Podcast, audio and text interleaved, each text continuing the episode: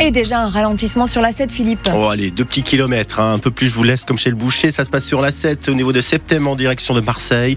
Vos inforoutes à partager au 04 42 38 08 08. On a droit à une journée ensoleillée ce mardi. Et pour toute la région, il y aura du Mistral aussi sur l'ouest des Bouches-du-Rhône à 65 km/h en journée. Les températures, Marseille 10 degrés ce matin, Toulon 12 degrés, Aix 8 degrés, Digne 2 degrés, Gap 5 degrés et jusqu'à 19 degrés pour cet après-midi, voire 20 degrés localement.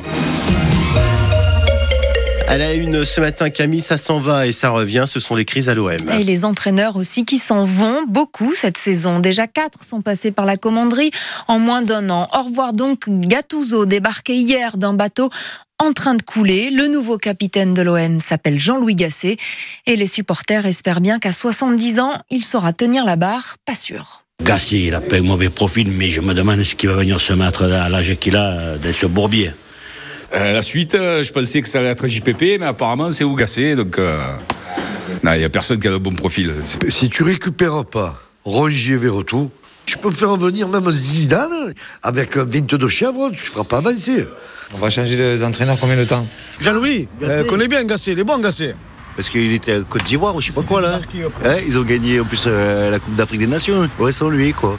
Ah, la parole de supporter avec Christophe Van Ven pour France Bleu Provence, Jean-Louis Gasset, qui en effet a démissionné de son poste de coach de la Côte d'Ivoire en pleine Coupe d'Afrique des Nations. Il y a un mois tout juste, passé par plusieurs clubs de Ligue 1, dont Montpellier. Il est nommé donc dans la foulée du départ de Gattuso. Il coche en fait toutes les cases souhaitées par euh, les dirigeants de l'OM, Bruno Blanza. Il est expérimenté déjà avec ses passages en Ligue 1 par Montpellier, Saint-Etienne et Bordeaux.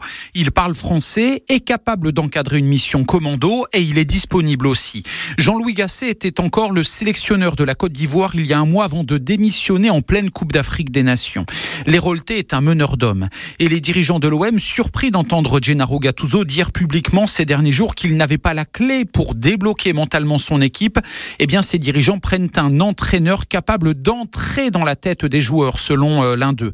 Car pour la direction, le problème est surtout mental. La question est, est maintenant de savoir si le compétent Jean-Louis Gasset, à, à 70 ans, a encore l'énergie nécessaire, même sur trois mois, pour relever cet OM dans un club en crise et avec des joueurs limités.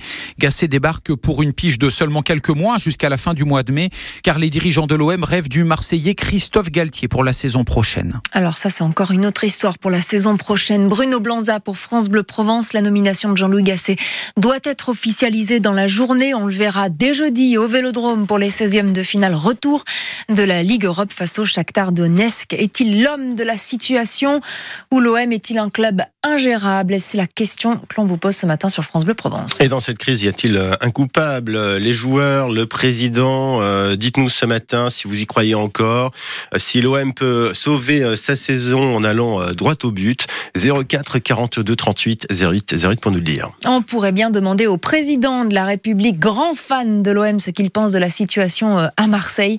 Mais Emmanuel Macron a autre chose à gérer aujourd'hui, la crise des agriculteurs. Rencontre avec les syndicats FNSEA et JA après une nouvelle journée de mobilisation à Marseille. Les tracteurs en ville partout, des dizaines et plus de 400 agriculteurs devant le MUSEM sur le Vieux-Port et devant la préfecture envahie par du purin. Un coup de pression pour demander du concret sous le regard des passants qui saluent l'action.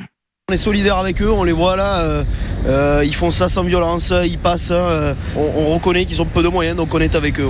Il faut qu'ils continuent tant qu'ils n'auront pas ce qu'ils veulent. Dans quelques jours, cette saison de l'agriculture, ils doivent y aller? Ils doivent y aller, ils doivent manifester même, je pense, ouais. J'ai pris des photos et tout pour avoir un souvenir, mais on est d'accord avec surtout les pancartes qui mettent que c'est bien à manger localement et du coup pour les aider, pour nous aider aussi, pareil. Voilà, l'action des agriculteurs pour euh, interpeller les passants donc au micro de Philippe Bocara pour France Bleu Provence. Les agriculteurs qui demandent donc que les promesses soient vite concrétisées. Ils suivront aussi la conférence de presse de Gabriel Attal qui aura lieu demain. Eux estiment que les choses s'améliorent. Les taxis que l'on a vu aussi à Marseille et sur différents ronds-points hier pour des opérations barrage filtrants. Mobilisation pour dénoncer toujours la convention qui les lie à l'assurance maladie pour le transport de patients. Mais donc pour l'instant, le mouvement est suspendu d'après les syndicats. La pêche et la baignade toujours totalement interdites à Tretz, l'Arc, le fleuve côtier devenu vert foncé en semaine dernière et bien pollué. Une pollution toxique sur plusieurs centaines de mètres. L'origine n'est pas connue, elle peut être humaine.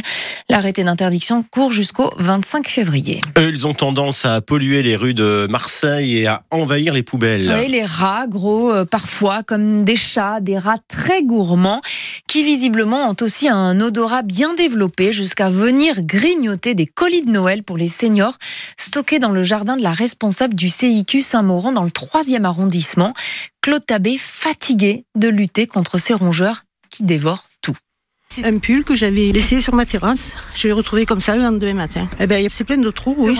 Mais ils montent par le mur, ça et ça. J'ai pas pensé que ces gros cartons pouvaient les intéresser. Eh ben là, c'est du chocolat au caramel beurre salé, qu'ils adorent. Ils étaient où ces paquets là? Euh, Ils étaient là, il y en avait cinq. Alors vous voyez juste le trou. Donc maintenant je suis barricadée, j'ouvre plus mes fenêtres, ni plus mes volets. Ben, sinon ils ont la possibilité de rentrer, oui. Comment vous avez réagi quand vous avez vu ces dégâts là Je suis désespéré, désespéré. Parce qu'il y en a marre, on s'en sort pas. C'est comme des tags. Les tags c'est pareil, on enlève, ça recommence. Qu'est-ce qu'il faut faire? Je sais pas. Et voilà, les rats à Marseille, on enlève, ça recommence. On revient à ce qu'on disait en début de journal. Oui. Philippe, c'est comme les crises à l'OM, ça s'en va et ça revient. Ça s'en va et ça revient. C'est fait de tout petit rien. Faut faire la Claudette. Oui, Exactement. Quelque chose me dit que dans quelques mois, on reparlera d'une crise à l'OM. Vous croyez Oui. Ça va aller mieux. Ils en sont capables. Bon. Exactement. En tout cas, on va reparler de cette crise à l'OM, hein, sérieusement, tout à l'heure au cœur de l'actu après le journal de 8 heures.